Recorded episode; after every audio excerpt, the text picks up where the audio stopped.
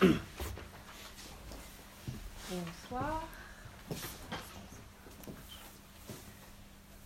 Vous connaissez sans doute la petite histoire qui met en scène un dominicain et un jésuite. Tous deux déambulent dans un jardin, c'est l'heure de la méditation des textes du bréviaire. Tout à coup, le dominicain lève le nez et aperçoit le jésuite qui fume. Alors il interpelle, il dit Bah ça alors, chez les jésuites, on a le droit de fumer en priant? Mais le jésuite répond Ah non, non, jamais, jamais. Moi je fume pas en priant. En revanche, mon supérieur m'a dit que je pouvais toujours prier en fumant. Alors voilà, notre thème d'aujourd'hui, c'est vivre en présence de Dieu.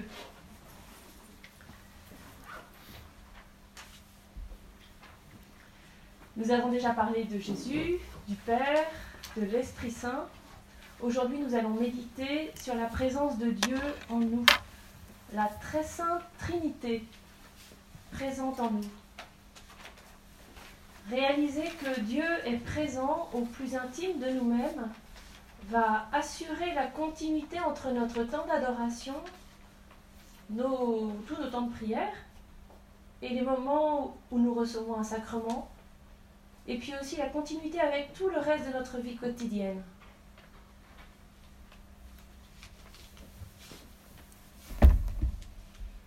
Alors pour commencer, nous sommes tous appelés à la sainteté. Le livre de la Genèse dit qu'au moment de la création, Dieu modela l'homme, il insuffla dans ses narines une haleine de vie, et l'homme devint un être vivant. Tout homme a donc reçu ce souffle de Dieu qui lui donne la vie à chaque instant. Dieu Providence nous est ainsi présent. Il est celui qui nous maintient dans la vie à chaque instant. S'il nous oubliait, s'il ne voulait, plus que nous vivions, nous sombrerions dans le néant. Au baptême, nous avons en plus reçu la grâce surnaturelle. Elle nous communique la vie divine. Nous ne sommes plus simplement des créatures dépendantes du Créateur, nous devenons des fils et des filles du Père, frères et sœurs de Jésus, temple de l'Esprit. Dans sa lettre apostolique écrite au début du troisième millénaire, Jean-Paul II écrivait Si le baptême fait vraiment entrer dans la sainteté de Dieu, au moyen de l'insertion dans le Christ et de l'inhabitation de son esprit, ce serait un contresens que de, que de se contenter d'une vie médiocre. Il ajoutait dans la logique de cette réflexion Demander à un catéchumène Veux-tu recevoir le baptême? Signifie lui demander en même temps Veux-tu devenir saint? La plupart d'entre nous étions bébés lors de notre baptême. Nos parents, parrains et marraines ont répondu pour nous. Mais aujourd'hui, l'Église nous demande par la bouche du, pape Jean-Paul II Veux-tu devenir saint? Veux-tu devenir sainte? Alors on ne s'attend pas vraiment à cette question, ça vous fait un peu peur même, non? Peut-être que nous pensons que la sainteté est réservée à quelques, à quelques génies de la sainteté, qu'elle est donc inaccessible pour nous. On s'imagine qu'elle nécessite des efforts constants pour devenir parfait et des renoncements évidemment à tout ce qui nous fait plaisir. Pourtant, nous dit Saint Paul, la volonté de Dieu, c'est que vous viviez dans la sainteté. Oui, mais la sainteté, c'est pas très tendance. Aujourd'hui, même l'idée même de sainteté génère de l'indifférence, voire de l'aversion ou de la peur. Peut-être, alors faut-il revisiter le sens du mot sainteté, car on, en a sans doute une fausse idée. Voilà ce que dit le pape Jean-Paul II de la sainteté. Le sens fondamental de la sainteté, c'est l'appartenance à celui qui est par excellence le saint, le trois fois saint. Nous pourrions traduire le verbe appartenir par être de la famille. La sainteté n'est pas une perfection à la force du poignet. Elle consiste à être en communion avec la Trinité, à recevoir d'elle la vie, à vivre en sa présence. C'est un don que Jésus nous a obtenu par son sacrifice sur la croix et qui nous est donné par le baptême. Bien sûr, ce don, il nous faut l'accueillir. Le saint, c'est celui qui, à force de vivre en présence de la Trinité, prend un air de famille avec elle. Cet air de famille, beaucoup l'avaient reconnu chez Jean-Paul II, d'où ce rassemblement de millions de personnes à l'occasion de son enterrement. et l'exclamation de certains, santo subito, saint tout de suite.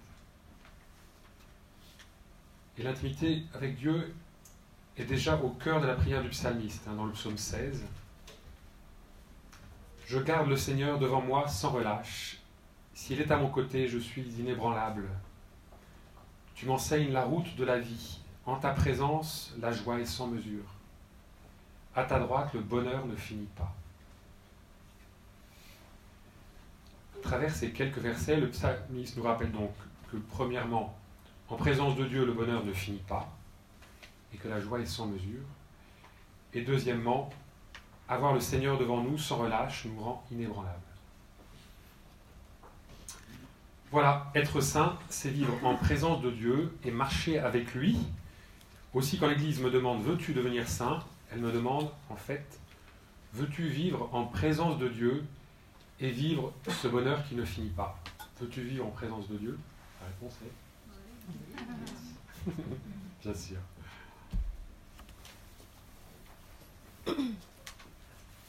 Alors, deuxièmement, Dieu demeure en nous. Comment allons-nous faire pour garder le Seigneur devant nous sans relâche? Comment allons-nous faire pour l'avoir toujours à notre côté? Pour ça, d'abord, il va falloir accueillir Dieu dans notre vie. Saint Jean dit dans le prologue de son évangile, Le Verbe est venu chez lui et les siens ne l'ont pas accueilli. Chapitre 1, verset 11. Tout le drame entre Dieu et l'homme est résumé en ces quelques mots. L'homme refuse d'accueillir Dieu dans sa vie. Mais juste après, au verset 12, Jean ajoute À tous ceux qui l'ont accueilli, il a donné pouvoir de devenir enfants de Dieu. Accueillons Jésus non seulement dans nos pensées, mais dans tout notre être, notre âme, notre cœur, notre vie. Le moyen, Jésus nous le donne. Si quelqu'un m'aime, il gardera ma parole. Et mon Père l'aimera. Et nous viendrons vers lui, et nous nous ferons une demeure chez lui. C'est dans Jean chapitre 14, verset 23. Dieu veut venir en nous. Dieu désire vraiment vivre cette intimité avec nous. Nous pouvons nous appuyer dans la foi sur les paroles de Jésus. Je suis en mon Père et vous en moi, et moi en vous. Demeurez en moi comme moi en vous. Tout ça, c'est dans l'évangile de Jean. Écoutons aussi le témoignage des saints et des mystiques.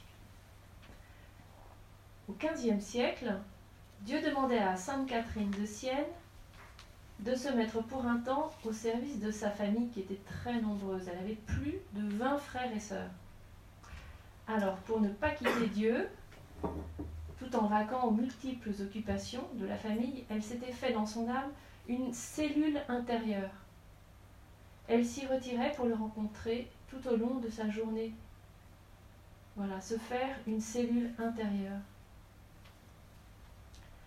Un autre témoignage au XVIe siècle. Là, c'est Thérèse d'Avila. Elle écrivait Là où est Dieu, c'est le ciel.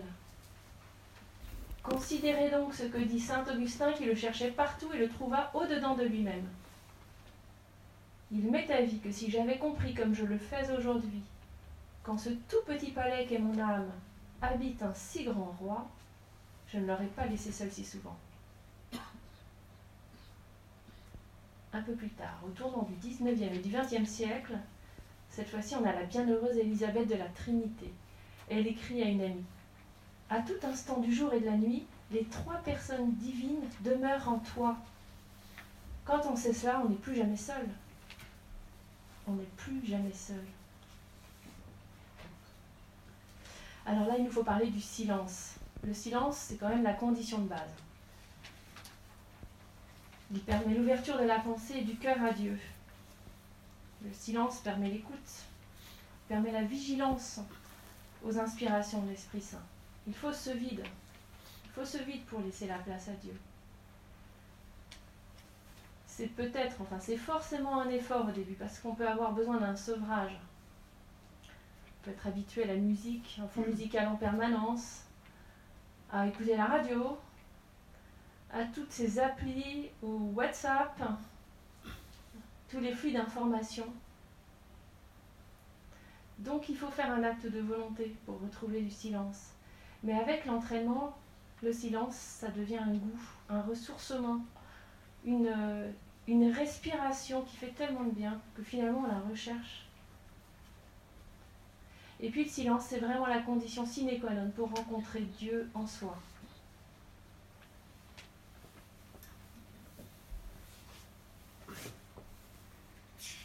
Alors il s'agit de s'habituer à vivre en présence de Dieu en tout temps. Un mystique français du XVIIe, frère Laurent de la Résurrection, qui était cuisiné, euh, cuisinier dans son Carmel, vous connaissez tous nous a laissé des lettres et des entretiens où il explique le secret de son bonheur, vivre en présence de Dieu et tout faire par amour pour lui.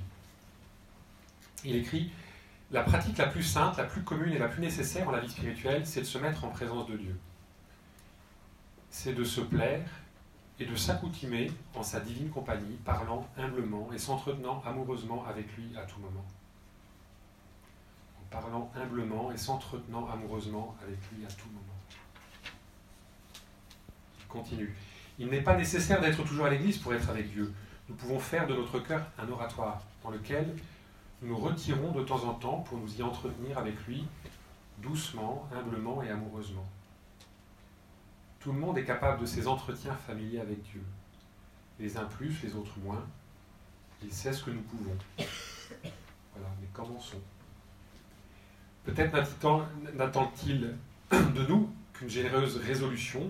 Dieu ne nous demande pas grand-chose, une petite pensée de temps en temps, une petite adoration. Frère Laurent disait, pendant vos repas et vos entretiens, pendant que vous fumez, Élevez quelquefois vers lui votre cœur. Le moindre souvenir lui sera toujours fort agréable. Il ne peut pas, pour cela, crier bien haut, il est plus près de nous que nous ne pensons. Accoutumez-vous donc peu à peu à l'adorer de la sorte, à lui demander sa grâce, à lui offrir votre cœur de temps en temps pendant la journée, parmi vos ouvrages, à tout moment si vous le pouvez. Faites-le dans la foi avec amour et humilité.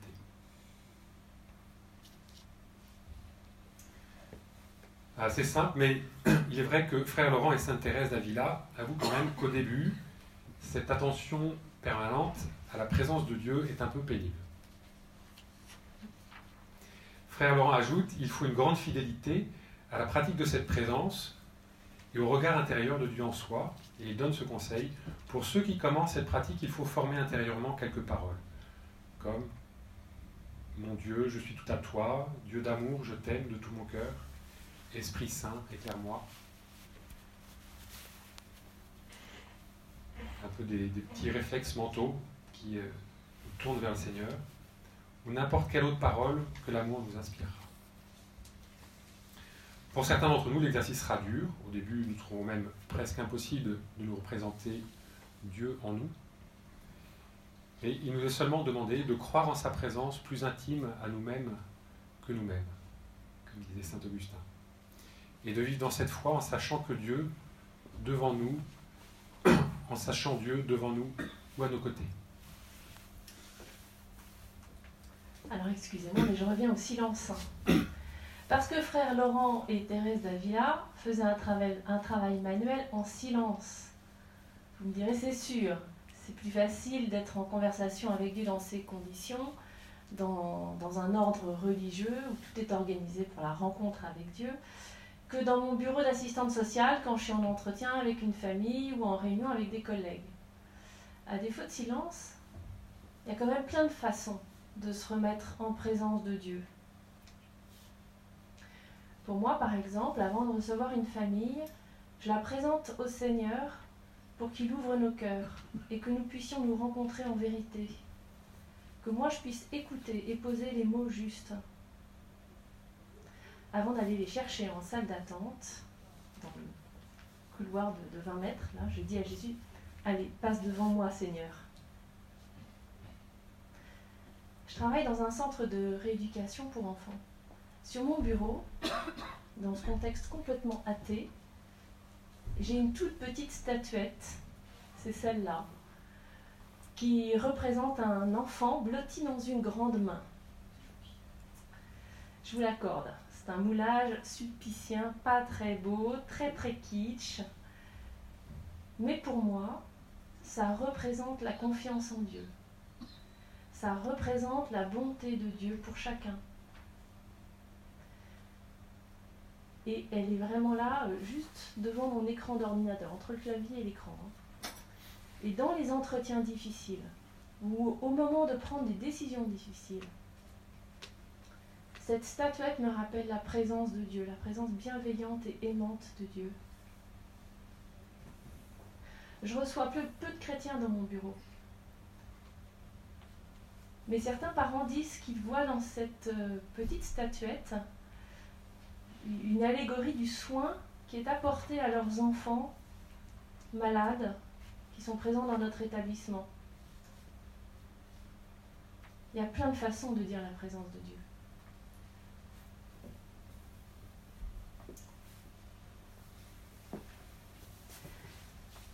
Dieu présent en nous nous aide à éviter le péché. Jésus, dans son discours sur la montagne, fait cette demande. Soyez parfaits, comme votre Père céleste est parfait. C'est dans le chapitre 5 de l'évangile de Matthieu. On pourrait traduire Soyez saints, comme votre Père céleste est saint. Jésus nous présente donc le Père comme le modèle à imiter. Un modèle, c'est quelqu'un qu'on regarde, qu'on admire et qu'on imite. Jésus imite tellement son Père qu'il a pu dire à Philippe, Qui me voit, voit le Père. Saint Jean nous promet la ressemblance parfaite avec le Christ pour le ciel. Nous lui serons semblables parce que nous le verrons tel qu'il est. Mais comme le dit Sainte Thérèse d'Avila, le ciel est au-dedans de nous. Nous pouvons commencer dès aujourd'hui à vivre en compagnie de Dieu. Nous avons tous fait cette expérience. Quand nous sommes en présence de quelqu'un que nous aimons, que nous admirons et dont nous voulons être aimés, nous faisons très attention à nos gestes, à nos paroles, à nos attitudes. Et cette attention, cette vigilance nous aide à être meilleurs, à faire ressortir le meilleur de nous-mêmes. Alors que dire de la présence du Dieu trois fois saint en nous? Si nous pouvions voir son regard d'amour posé sur nous, ce regard pur, innocent, on ne pourrait plus pécher en sa présence. Nous serions alors complètement habités de la crainte de le blesser, la crainte de blesser Dieu, lui qui est tout amour. C'est ça, selon les mots du psaume 16 qu'on disait tout à l'heure, être inébranlable être inébranlable parce que nous sommes en présence de Dieu. Donc notre carme, frère Laurent, il écrivait, Il faut faire de notre cœur un temple spirituel pour Dieu où nous l'adorons sans cesse. Et il faut s'appliquer soigneusement à ne rien faire, ni rien dire et à ne rien penser qui puisse lui, lui déplaire. Ça met la barre haut. Il est très difficile de lutter directement contre notre péché, puisqu'il s'appuie de manière erronée ou désordonnée sur ce qui nous paraît un bien. Il s'appuie aussi sur nos blessures. Il est bien plus facile de combattre en prenant la question par le haut. Grandir dans l'amour du bien, grandir dans l'amour de Dieu. En nous représentant Dieu présent dans notre cœur ou à nos côtés, nous l'aimerons. Et par amour pour lui, nous renoncerons à faire ou à dire ce qui pourrait lui déplaire. C'est un style très Zélie Martin, cette éducation de l'âme droite et aimante. Donc Zélie Martin, c'est la mère de Thérèse de Lisieux. C'est un style qu'on ne m'a pas enseigné, moi, au caté. Mais il n'est pas trop tard pour s'y mettre. Dans sa correspondance, on voit comme la maman de Thérèse de Lisieux a éduqué ses filles à développer une attitude de cœur humble et offerte pour le salut des âmes, et toute donnée à Dieu. Alors être inébranlable ne signifie pas ne jamais pécher. Être inébranlable, c'est tenir, garder notre confiance en la miséricorde de Dieu. Thérèse de Lisieux disait Être saint, ce n'est pas euh, ne jamais tomber, mais c'est toujours se relever. Lorsque notre amour-propre a été plus fort que notre amour de Dieu, c'est-à-dire lorsque nous avons péché, nous savons que nous pouvons toujours revenir demander pardon de tout notre cœur. Thérèse, pour en parler, n'hésitait pas à reprendre les attitudes de confiance de son enfance. Elle parle de ses attitudes d'enfant quand elle évoque le pardon de Dieu.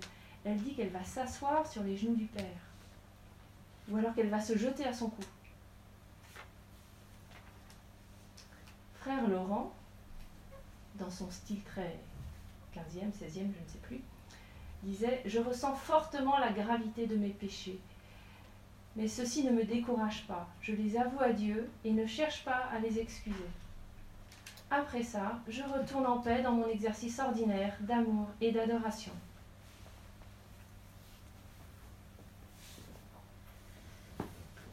Alors le travail nous occupe quand même une, une grosse partie de notre vie, autant que le sommeil. Donc évidemment, il faut apprendre aussi à vivre en présence de Dieu dans le travail. L'enjeu est essentiel, parce que dans le travail, c'est notre vocation de co-créateur qui s'accomplit. Alors c'est important de le faire avec Dieu. On va peut-être se dire que c'était plutôt facile pour Laurent et Thérèse dans leur monastère, mais que c'est impossible pour nous avec nos vies trépidantes. Or, frère Laurent, au dire de ses frères, travaillaient comme deux à la cuisine de ce monastère, et cependant, on ne voyait jamais agir avec empressement. Mais avec une juste modération, il donnait à chaque chose le temps qu'il lui fallait, travaillant sans lenteur et sans précipitation, demeurant dans une même égalité d'esprit et dans une paix inaltérable. Et aussi, j'aime bien euh, me rappeler l'évangile de la tempête apaisée. Vous connaissez cet évangile, on voit Jésus qui dort à l'arrière du bateau alors que tout est agité autour, la mer est démontée, le bateau, la barque de pêche est en perdition. Voilà, alors, pose la question, peut-on sérieusement croire que Jésus dormait? En fait, moi je crois que les apôtres, c'était des professionnels à la pêche, ils estimaient que la pêche, c'était leur job. Ils avaient plus ou moins relégué Jésus à son job de prophète, fils de Dieu. Et je pense que Jésus a senti ça et a senti que là, il avait une petite, euh, une petite correction à, faire. Il a respecté cette volonté d'indépendance dans leur champ professionnel. Voilà, c'est un compartimentage plus ou moins conscient qu'on opère dans la vie active. Et je pense que Jésus, en fait, il dormait pas vraiment, il souriait un petit peu intérieurement en pensant à la petite leçon qu'il allait leur donner. En fait, dès que les apôtres l'ont appelé, Jésus a calmé la tempête. Clac. C'est un problème qu'on a tous. Le boulot, on y est à fond. Et plus ça va mal, plus on y est à fond, et moins on pense à appeler au secours celui qui peut tout voilà, on ne pense pas que Dieu peut calmer la tempête alors qu'il n'attend que ça. Frère Laurent lui-même explique qu'avant de commencer un travail, il disait à Dieu, Mon Seigneur, travaillez avec moi, recevez mes œuvres et possédez toutes mes affections.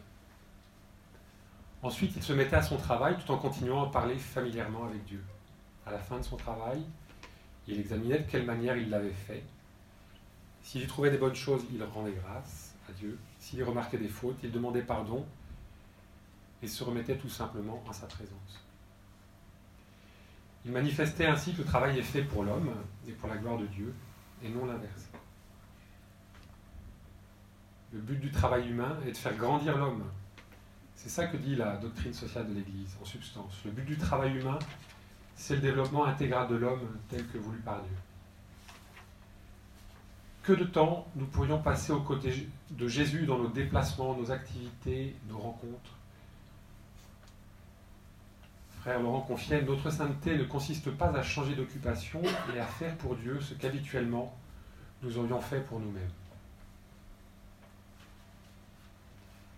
Et dans la première lecture du, 29 mars, du 29 mars, c'était vendredi dernier, je crois, il y avait cette jolie phrase du, du prophète Osée Et nous ne dirons plus à l'ouvrage de nos mains, Tu es notre Dieu.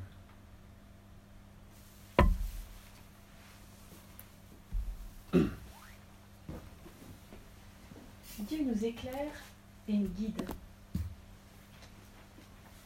Selon les mots du psaume 16, l'Esprit de Dieu nous guide. Le psaume dit Tu m'enseignes la route de la vie. Sainte Thérèse de l'Enfant Jésus l'a expérimenté. Je la cite. Je comprends et je sais par expérience que le royaume de Dieu est au-dedans de nous. Jamais je n'ai entendu parler Jésus, mais je sais qu'il est en moi. À chaque instant, il me guide et m'inspire ce que je dois dire ou faire. Je découvre, juste au moment où j'en ai besoin, des lumières que je n'avais pas encore vues. Ce n'est pas le plus souvent pendant mes oraisons qu'elles sont le plus abondantes, c'est plutôt au milieu de ma journée. Alors si même Sainte Thérèse n'a pas entendu la voix de Jésus dans la prière, et qu'elle s'est laissée guider, nous aussi, on peut le faire. Dans la liturgie, il y a cette belle oraison Donne-nous la claire vision de ce que nous avons à faire et la force de l'accomplir. J'aime beaucoup.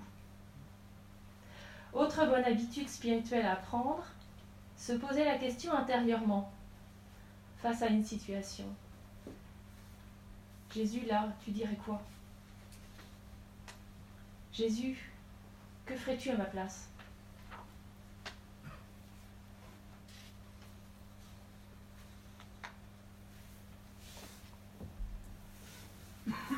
Alors Dieu est aussi présent dans nos souffrances. Nous venons de dire que la sainteté consistait à vivre en présence de Dieu et à connaître le bonheur sans mesure, mais cela ne veut pas dire que la souffrance sera toujours épargnée aux chrétiens. Regardez Jean-Paul II, nous l'avons vu rayonnant de force et de joie au début de son pontificat, puis peu à peu ses forces physiques ont décliné, ses souffrances ont augmenté. À Lourdes, nous l'avons même vu pleurer, nous avons senti confusément que malgré tout, il y avait en lui une force et une persévérance dans l'épreuve. Une, détermination alliée à une paix profonde. La paix profonde de celui qui vit en présence de Dieu dans la confiance et qui sait que sa souffrance, offerte en communion aux souffrances du Christ, n'est pas perdue. Quand on souffre, on se sent particulièrement seul. C'est vrai dans ces moments où nous sommes malades, faibles, souffrant, blessé, abandonné. Frère Laurent disait, Prenez courage, offrez sans cesse vos peines à Dieu.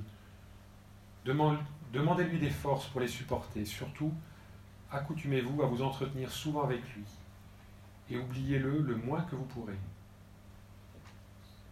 Dans vos infirmités, adorez-le. Offrez-vous à lui de temps en temps et dans le plus fort de vos douleurs, demandez-lui humblement et amoureusement comme un enfant à son bon père, la conformité à sa sainte volonté et le secours de sa grâce. Comme Marie à l'Annonciation, disons qu'il m'advienne selon ta parole.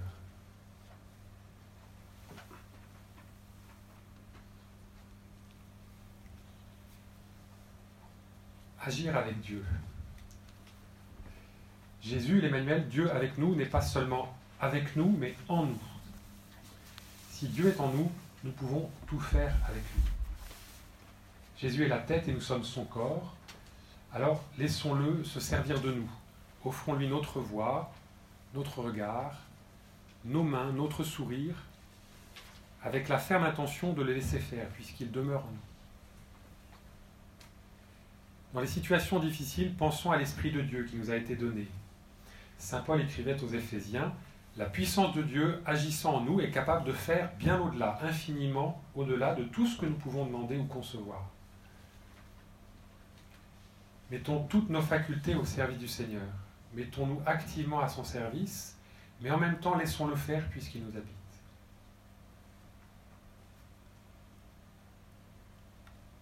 Jésus, doux et humble de cœur, rend mon cœur semblable au tien, rend mon regard semblable au tien.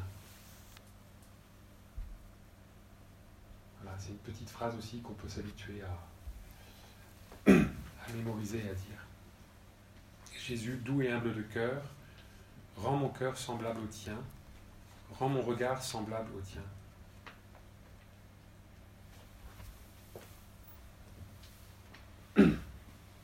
La présence de Dieu et la communion eucharistique. Parlons maintenant de la communion. Jésus s'est fait pain vivant pour que nous le mangions. Et de cette façon, il supprime toute distance entre lui et nous. Les disciples d'Emmaüs avaient demandé à Jésus de rester avec eux. Mais Jésus leur a répondu par un don encore bien plus grand. Il a trouvé le moyen de demeurer en eux par le sacrement de l'Eucharistie. Dans la communion, nous recevons le Christ tout entier, son corps et son sang, conjointement avec son âme et sa divinité. Nous communions à Jésus vivant. En recevant le Fils, nous recevons le Père qui est en lui, comme lui-même est dans le Père. Et avec eux, nous recevons l'Esprit Saint qui est l'amour du Père et du Fils. Don total. voyez, du coup, juste après la communion, c'est un moment d'intimité intense avec le Seigneur. En silence, en adoration intérieure, je chéris ce moment où Jésus me conforme à lui. Sa chair nourrit et transforme ma chair. Son Esprit Saint nourrit et transforme mon âme, mon intelligence, ma volonté. Il répand en moi sa grâce et moi, à ce moment-là, je suis en adoration devant Jésus Eucharistie, présent en moi. Alors j'ai une façon personnelle de le vivre, ce moment-là. Et vraiment chacun choisit de faire comme il le sent. À ce moment-là, après la, communion, quand je suis dans cette attitude d'adoration, pour moi, c'est plus le moment de chanter. C'est plus le moment de regarder distraitement autour de moi. Et c'est pas non plus pour moi le moment de suivre du regard ou de m'incliner devant Jésus qui rejoint le tabernacle. Parce qu'en fait, je suis intérieurement inclinée, profondément en adoration devant Jésus hostie en moi. Il est vraiment à ce moment-là au plus intime de moi-même et je veux le laisser complètement agir en moi. Il est donné à moi pour me transformer. Et je prends le temps de l'accueillir en silence, les yeux fermés. Et en fait, il se donne ainsi à chacun de nous qui avons la chance et l'honneur de pouvoir communier.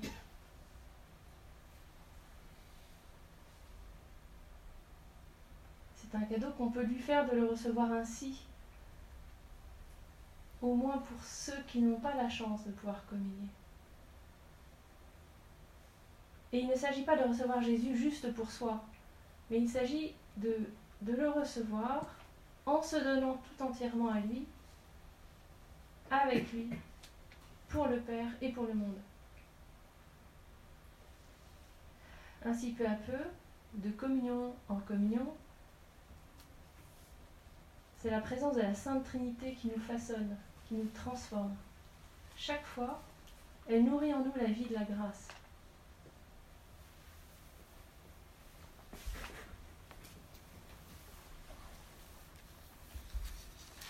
la présence de Dieu en nous et l'adoration. Pourquoi adorer l'Eucharistie si Dieu est présent en nous? C'est tout simple. Quand nous adorons Jésus hostie, nous l'adorons présent à la fois substantiellement dans l'hostie et à la fois spirituellement en nous. Le ciel est à la fois sur l'autel et dans notre cœur. Nous sommes comme une éponge naturelle dans l'eau d'un atoll. Nous sommes dans l'eau, mais l'eau est aussi en nous. Demeurez en moi comme moi en vous. Nous nous laissons envahir de toutes parts par l'amour de notre Dieu, de l'extérieur et de l'intérieur. Quel est notre rôle? Il est simple aussi. Rappelons-nous les paroles de Saint Jean. Jésus est venu chez les siens et les siens ne l'ont pas accueilli. Si la belle éponge se rétracte, se ferme, elle ne peut pas absorber l'eau qui lui est offerte aussi. Demandons à l'Esprit Saint de nous aider à nous ouvrir à l'amour.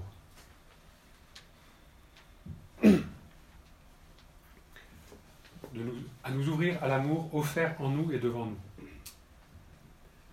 Accueillons-le, laissons-le nous faire, laissons-nous faire, abandonnons-nous, abandon, abandonnons-nous dans la confiance. Tout éveillé dans la foi à l'action créatrice de Dieu en nous. Accueillons le plus possible cet amour offert afin que le trop-plein de l'éponge que nous sommes se déverse sur les autres. Telle est la source d'eau vive que le Seigneur a promise à la Samaritaine. Devant certains événements qui nous arrivent, plutôt que de râler spontanément, développons une attitude d'accueil confiant en ce que Dieu fera en nous ou par nous à travers ces événements. Parfois aussi, on est traversé d'idées, de suggestions intérieures. Développons une docilité joyeuse et zélée. Entraînons-nous à dire oui à ce qui pourrait bien être des inspirations de l'Esprit Saint.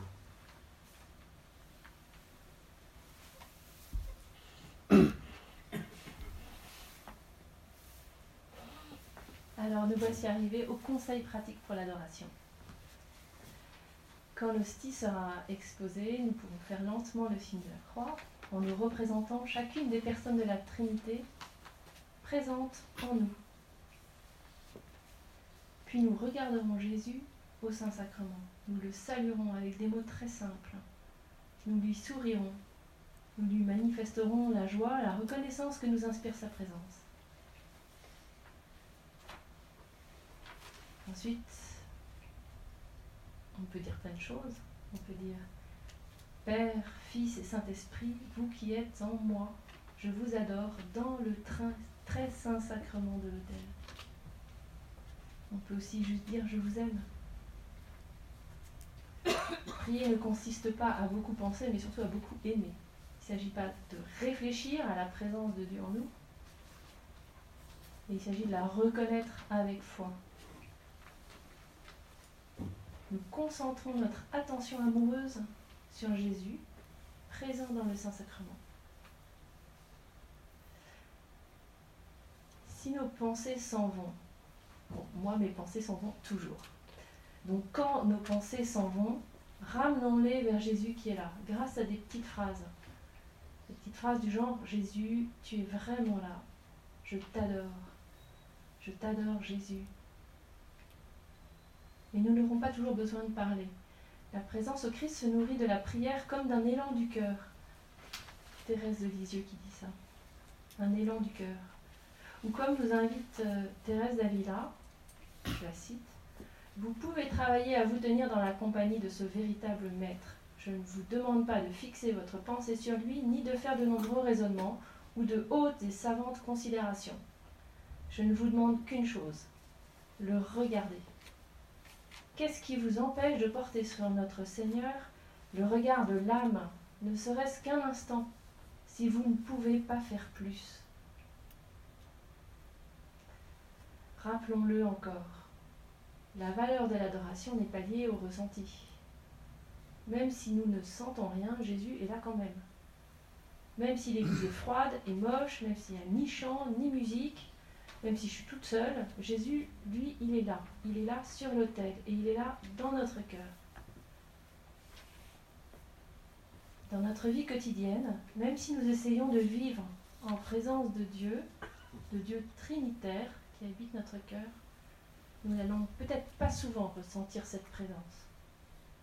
Mais dans la foi, nous parlerons avec amour à ce Dieu, mon Seigneur et mon Dieu, qui m'attend au fond de mon âme. Ce que nous vivons dans l'adoration, bien sûr, nous pouvons prolonger chez nous, à chaque instant de notre vie.